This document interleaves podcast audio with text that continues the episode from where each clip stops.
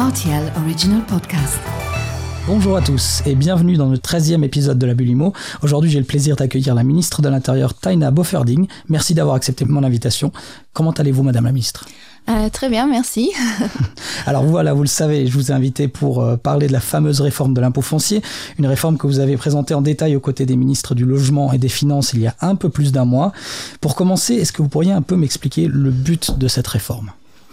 Oui, en fait, euh, on a fait la réforme sur l'impôt foncier ensemble avec la l'impôt sur la mobilisation des terrains ensemble avec euh, l'impôt sur les logements non occupés. Donc c'est vraiment un, package euh, mhm. avec les trois réformes, avec des instruments euh, contraignants justement dans le cadre de la pénurie de, de logement et c'est vraiment la volonté de ce gouvernement d'avancer dans le logement et maintenant prendre ces mesures justement pour mobiliser les terrains qui sont en fait euh, euh, prêts pour être euh, construites et aussi pour mobiliser les logements qui sont pas occupés. Bah, donc cette réforme, elle se base tout d'abord sur un, nouveau calcul des redevances foncières, on est d'accord.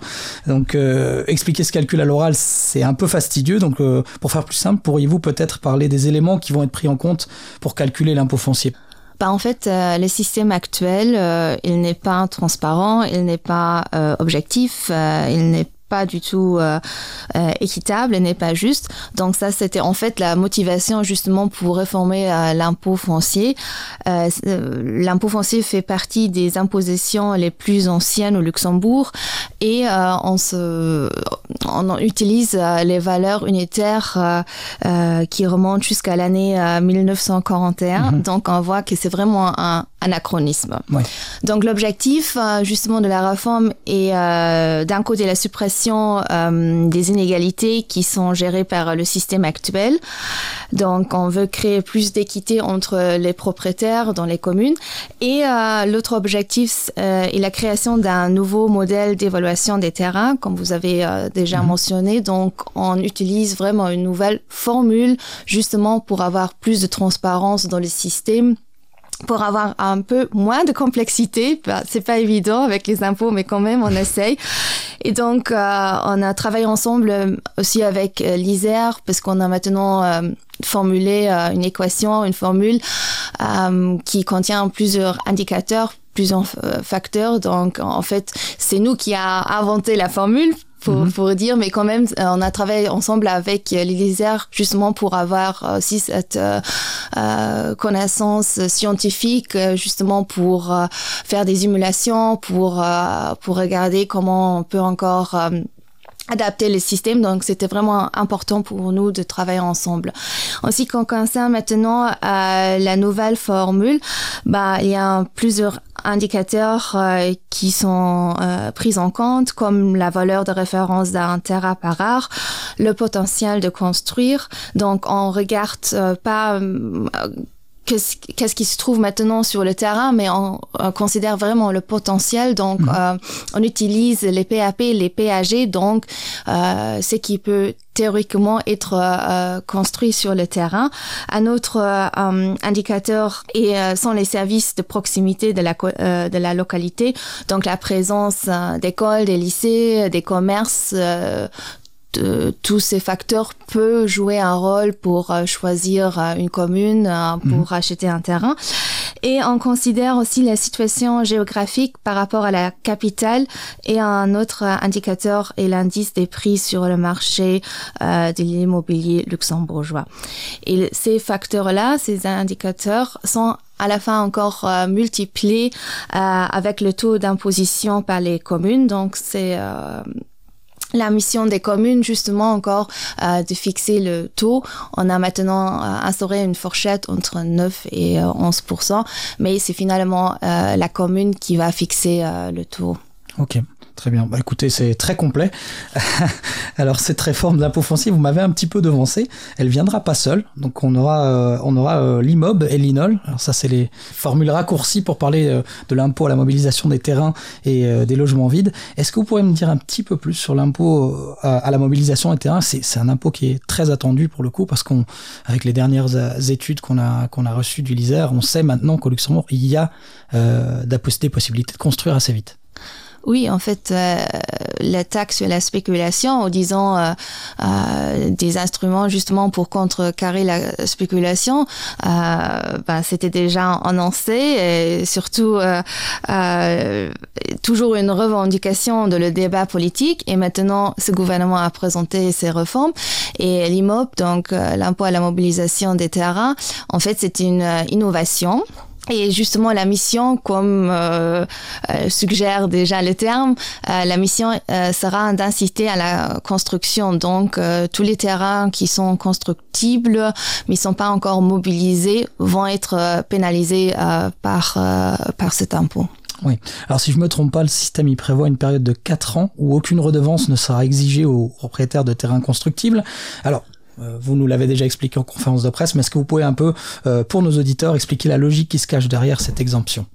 Oui, c'est vrai, euh, le système prévoit une période de 4 ans où aucune redevance ne sera exigée. Et c'est justement pour pour mettre, euh, permettre aux propriétaires d'avoir le temps, euh, le temps pour euh, pour construire, pour élaborer un projet. Donc on a une, trans de, une phase de transition de quatre ans, mais après cinq ans, donc le terrain sera imposé et on a aussi prévu une progression dans le temps. Donc euh, après, c'est vraiment important qu'un terrain qui est en fait euh, prêt à être euh, à bâtir, qu'il n'est pas mobilisé, sera vraiment imposé. imposé. Mhm. Donc ça, c'est vraiment en fait, euh, le but euh, de la réforme n'est pas maintenant euh, d'instaurer encore euh, des, des mesures fiscales pour remplir les caisses des communes ou de l'État. C'est vraiment l'objectif, c'est vraiment mobiliser les terrains qui sont dans des habitations, qui sont dans des zones d'habitation, donc des terrains qui sont vraiment prêts à être construits. Donc voilà, vous avez déjà répondu à, à la question que j'allais vous poser derrière. Donc il y a quand même à partir de la cinquième année, l'impôt qui commence à être perçu et il augmente d'une manière exponentielle. Donc c'est vraiment, en plus, pour les propriétaires de terrains massifs, ça, ça, coûtera cher, donc ça va les inciter à construire. Oui, exactement. Sans oublier que euh, sur l'impôt foncier et maintenant aussi sur l'impôt à la mobilisation, euh, le gouvernement a prévu euh, des abattements par exemple pour l'impôt foncier un abattement sur euh, l'habitation principale. Mhm. parce que c'est pas euh, comme j'ai déjà mentionné c'est pas notre but maintenant encore de pénaliser euh, les gens qui, qui habitent dans leur propre logement. Mais c'est vraiment d'avoir cette cette transparence dans le nouveau système et d'avoir et de combattre les inégalités qui existent actuellement. Juste pour vous donner un exemple on a trouvé une situation où un propre qui habite à Luxembourgville, ben, on connaît tous euh, les prix euh, à Luxembourgville, mhm. euh, qui paye actuellement 70 centimes. Donc, enfin, vraiment la différence. Aussi, maintenant, ici au Kirchberg, si on prend un terrain qui vaut des millions et pratiquement même imposé euh, de, de, la même manière qu'un terrain qui est situé à, à, Grosse Bouse. Mmh. Donc c'est vraiment cette différence qui n'est pas juste, euh, cette différence euh, qui n'est pas correcte. Et comme on a déjà parlé euh, de la pénurie des logements, pour moi c'est aussi une, une, une, question de solidarité entre les générations, entre euh, tout le monde du Luxembourg. Donc si on est vraiment d'accord qu'on a un problème de logement au Luxembourg, bah, il faut réagir. Et maintenant on réagit avec les euh, initiatives euh, que le ministère Logement a déjà lancées, ensemble avec euh, d'autres mesures comme le pacte logement, je rappelle l'article 29 bis, justement pour augmenter les logements abordables, ensemble avec le projet de loi du Ballandvertrag qui prévoit des délais dans lesquels un terrain doit être viabilisé ou même construit. Le remembrement ministériel pour débloquer des projets qui sont bloqués, projets construction qui sont bloqués par un propriétaire. Donc, vous voyez, on a vraiment une, une panoplie d'instruments qui sont obligatoires, qui sont contraignants.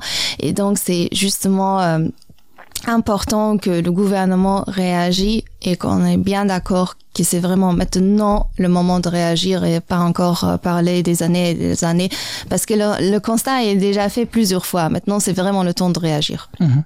Oui, non, surtout si on prend en compte le fait que cet impôt entre en, vigueur un jour, euh, la personne qui a ce terrain, c'est pas comme s'il allait perdre le terrain, c'est-à-dire il peut le vendre, il peut le construire, il peut en faire un rendement, il n'y a pas de souci à ce niveau-là. Voilà, en fait, le propriétaire a toujours le choix de faire ce qu'il veut, mais quand même, c'est la volonté politique maintenant euh, de contrecarrer la spéculation, donc de rendre euh, la spéculation moins attirante par des mesures fiscales. Oui, Alors, euh, si vous me permettez, j'aimerais bien euh, aborder donc euh, l'impôt linol, l'impôt sur les logements vides, qui fait partie donc de ce package dont on a parlé. Alors, je sais bien que ça, tombe plus sous la, la coupole du ministère du logement, mais est-ce que vous pourriez me peut-être un peu me parler de comment Alors, déjà, d'abord, pourquoi est-ce que le Luxembourg a besoin d'un impôt sur la non-occupation des logements? Bah, L'INOL, c'est le troisième euh, élément de cette réforme.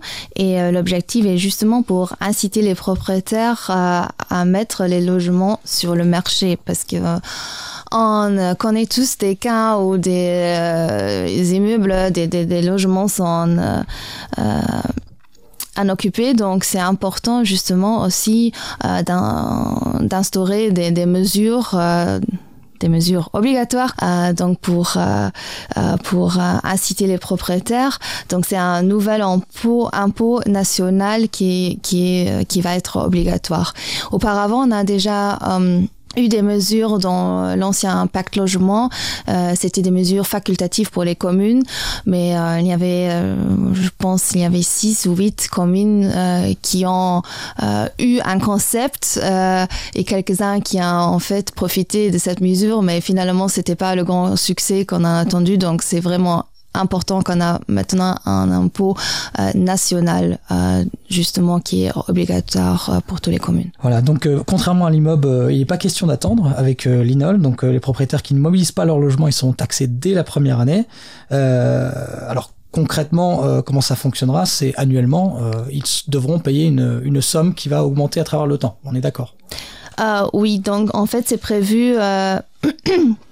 Euh, que euh, le, le, premier logement en fait pour la première année euh, s'élèvera à 3 000 euros mhm. et ça va augmenter de 9, 900 euros par an jusqu'à un montant maximal de 7 500 euros. Donc on voit vraiment la progression. Oui, oui, de quoi, de quoi vraiment inciter à le mettre sur le marché au final, hein, parce que c'est, sinon ça peut, ça peut finir par, par, par peser cher sur un, sur le portefeuille. alors. Oui, parce que juste pour, pour encore mentionné en fait euh, bah, actuellement euh, l'impôt foncier mais euh, comme j'ai déjà mentionné l'impôt à la mobilisation des terrains et maintenant aussi l'impôt sur la non-occupation des logements. Ce sont des instruments des, des mesures qui n'existent actuellement pas. Donc il faut pas oublier qu'aujourd'hui, euh, si vous êtes propriétaire et euh, vous, vous laissez traîner votre logement, donc euh, si votre logement n'est pas occupé et euh, si votre terrain est classé en une zone d'habitation, mais vous n'avez pas envie maintenant euh, de commencer, commencer à, bâtir, donc vous n'avez pas aucune, en fait, vous n'avez aucune obligation. Donc il n'y a pas de mesure, il n'y a pas d'autres instruments qui incitent les propriétaires à réagir. Donc c'est vraiment important de mentionner qu'actuellement, on, on, part presque à zéro. Donc, euh, même, euh, j'entends les critiques euh, que ça va pas assez vite ou même que les montants sont pas assez mais, élevés, mais franchement, aujourd'hui, on a aucune obligation. Et donc, c'est important de réagir maintenant. De commencer quelque part. D'accord. Alors vous aviez euh, parlé du rôle, euh, donc dans, dans, le contexte de, de, l'INOL, vous avez parlé du rôle de la gestion locative sociale qui pourrait ben, du coup jouer un, grand rôle. Hein. Euh, c'est pour les gens qui savent pas nécessairement quoi faire de leur logement. Vous pouvez peut-être en, parler ici. Euh, exactement, donc ils peuvent profiter euh, de cette initiative. Euh, c'est intéressant au niveau fiscal, euh, donc il y a des exonérations. Euh, et pour le reste, c'est l'agence qui s'occupe de l'encadrement des locataires, donc c'est vraiment un instrument intéressant pour les propriétaires euh, qui veulent pas trop s'occuper euh, euh, justement de la location de, de leur logement. Donc, euh, j'invite tout le monde qui veulent bien profiter parce qu'il y a un plein d'avantages pour les propriétaires. Alors on le sait, euh, la réforme de l'impôt foncier, elle a été évoquée pendant des années, hein, vous l'avez dit, euh, sans jamais vraiment se concrétiser. Euh, quelles sont vos perspectives à ce sujet? Vous attendez à ce que la réforme elle soit adoptée? Et si oui, dans quel laps de temps vous attendez à ce qu'elle puisse entrer en vigueur? Bah, on dirait le plus vite que possible. bah, on est encore en train maintenant de finaliser les, tous les travaux sur euh, l'informatique, donc euh, les systèmes euh, qu'il faut encore mettre en place. C'est la raison pourquoi on a prévu une, phase de transition pour la réalisation, donc une phase de transition dans le projet de loi. Donc, je partage aussi l'inquiétude que la procédure législative peut durer, mais j'espère quand même que euh, le Conseil d'État euh, reconnaît en fait l'urgence et va euh, aviser le projet de loi dans les meilleurs délais. Mais je sais que ça peut parfois durer parce que il y a le projet de loi sur le Bauland Vertrag qui était encore déposé par Dan Kersch en 2017 bah aujourd'hui on est cinq ans après et là là n'est toujours pas voté donc on voit vraiment les procédures qui peuvent durer. Mais quand même euh, je suis euh, motivée je suis euh, optimiste par nature donc j'espère que ça va aller assez vite. En tout cas euh, c'est important que maintenant les, les travaux euh, sur euh, le projet de loi euh, sont finis. Donc le projet de loi est déposé et euh, ça peut maintenant entrer dans les procédures. Après il y a un consensus sur le fait qu'il y a qu'aujourd'hui on, vit une crise du logement euh, et avec les prix qui ont augmenté après les années de la pandémie etc c'est d'autant plus euh, pressant j'imagine qu'au niveau politique il devrait y avoir un petit peu moins de freinage peut-être. Oui et je compte aussi sur euh, comment dire l'effet euh, dissuatif de ces impôts. Donc même s'ils sont pas encore en vigueur j'espère que l'un ou l'autre propriétaire euh, euh, soit alors euh, motivé justement pour mobiliser les terrains ou bien mobiliser euh, les logements donc il faut pas oublier que c'est quand même un signal fort de, euh, de la politique alors c'est une question à laquelle vous, vous n'êtes absolument pas obligé de répondre bien évidemment mais je vous la pose quand même euh, il a fallu un, quand même un certain courage politique euh, pour s'attaquer à un sujet aussi épineux. On sait que c'est ça, ça, ça ne ça fait pas sourire tout le monde, disons-le. Euh, Est-ce que vous en ressentez les conséquences? Oui, en fait, il y a des propriétaires qui sont pas euh, contents avec euh, ces annonces, euh, qui sont satisfaits avec euh, la situation actuelle, mais euh, franchement, je suis pas entrée en politique justement euh, seulement pour discuter, mais justement pour pour changer pour changer les choses, donc pour prendre des initiatives. Et là, je le fais avec la réforme de l'impôt foncier. Je me rappelle quand je suis quand j'ai commencé dans la politique, j'ai participé j'ai participé à des manifestations euh, déjà euh, à l'époque contre les prix le logement euh, on était quelques-uns devant la chambre des députés justement pour manifester. Et ben aujourd'hui je suis ministre donc je peux prendre ma responsabilité. Je l'ai pris et j'ai travaillé ensemble avec les ministres logement et avec la ministre des finances justement pour présenter ce package. Et donc voilà. Très bien. Madame la ministre, je tiens à vous remercier une nouvelle fois d'avoir de participer à cette émission. Euh, nos auditeurs et moi-même espérons vous revoir très bientôt. Donc c'est tout pour aujourd'hui. Je vous retrouve très vite pour un nouvel épisode de la Bulimo, lors duquel je recevrai le président de l'association des défenses des locataires. Merci. avec plaisir.